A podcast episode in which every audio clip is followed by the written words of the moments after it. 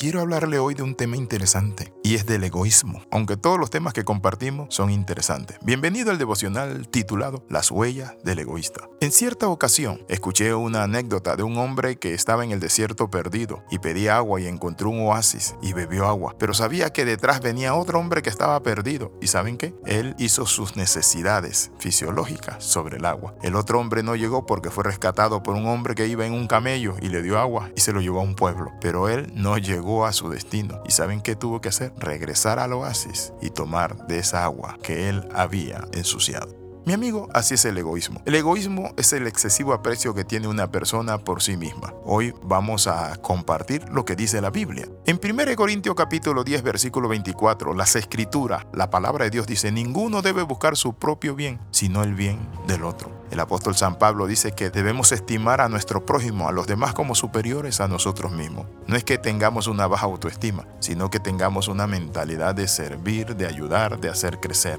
Dios es un Dios de amor. Cuando hablamos del egoísmo, entonces podríamos decir que el egoísmo nace de un corazón que simplemente está desmedidamente enfocado en sí mismo y no en los demás. El egoísmo está relacionado con la ambición, la codicia, el individualismo, el egocentrismo, el irrespeto. Es una de las bajas manifestaciones de la naturaleza humana. Está ligado al corazón del hombre, a la ambición, a la ruindad. Es una enfermedad emocional degenerativa. El egoísta piensa primero en obtener él. Primero yo dice, segundo yo, tercero yo. Y si queda algo, para mí también. Qué tremenda.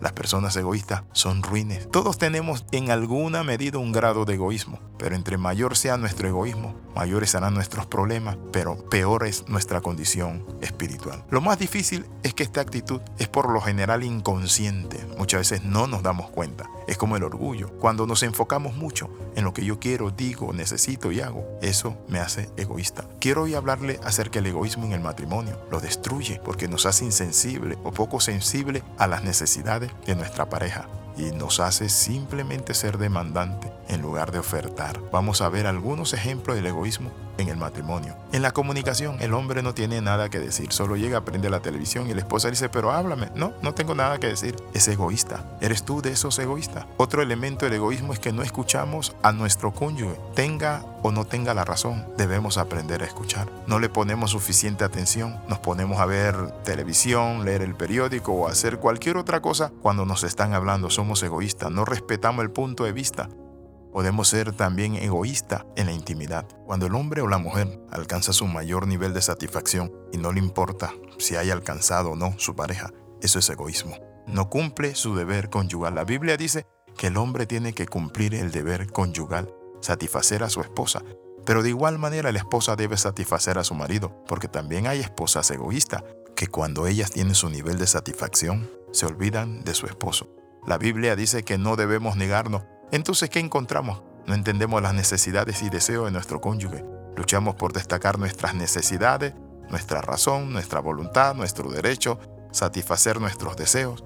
Eso es egoísmo. Tomamos decisiones sin consultar, demostrando poco respeto a la opinión de nuestro cónyuge.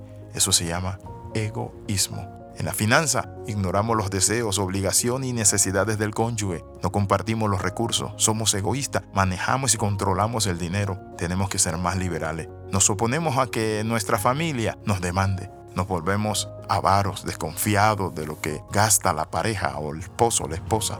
Nos consideramos los dueños de la casa y de todo lo que hay en ella. Y cuando hablamos yo, mi casa, mi carro. Cuando usted se casó con esa mujer o esa mujer se casó con usted, yo quiero decirle, son socios. En lugar de decir mi carro, mi casa, mis hijos, usted tiene que usar el lenguaje nuestra casa, nuestro carro, nuestros hijos, nuestras empresas, porque eso es vivir una vida sin egoísmo. Todas las manifestaciones de egoísmo frecuentemente generan resentimiento, herida, separación emocional, matan la relación de la pareja. Lo primero es reconocer que hemos actuado egoístamente en muchas ocasiones para ser libre de ese egoísmo, que hemos lastimado a nuestra pareja. Segundo, debemos asumir una actitud de humildad, tolerancia y paciencia y tomar la decisión de forzarnos por poner atención y tratar de comprender el punto de vista de nuestras parejas y compartir más tiempo, compartir recursos, compartir esa intimidad. La regla de oro de las relaciones humanas es haz con los demás como te gustaría que hicieran contigo. Esta regla es proactiva y me habla de tratar primero a los demás como me gustaría que me traten a mí. Pero es aquí donde llegó el momento en donde vamos a renunciar al egoísmo y vamos a trabajar para salir de ello. Vamos a amar En lugar de demandar, vamos a dar. Padre, en el nombre de Jesús oramos, reconociendo que hemos sido egoístas. Padre, pedimos en esta hora que nos perdone. Renunciamos al egoísmo, a sentirnos que somos el centro del universo. Señor Padre Santo, queremos amar y dar. En el nombre de Jesús, amén y amén. Escriba al más 502 42 45 60 89 y nosotros le vamos a agregar a una red directa para que usted reciba los devocionales todos los días. Le saluda el capellán internacional Alexis Ramos. Recuerde las 13. Comenta, comparte y crece con nosotros. Nos vemos en el próximo devocional. Bendiciones del Dios Altísimo.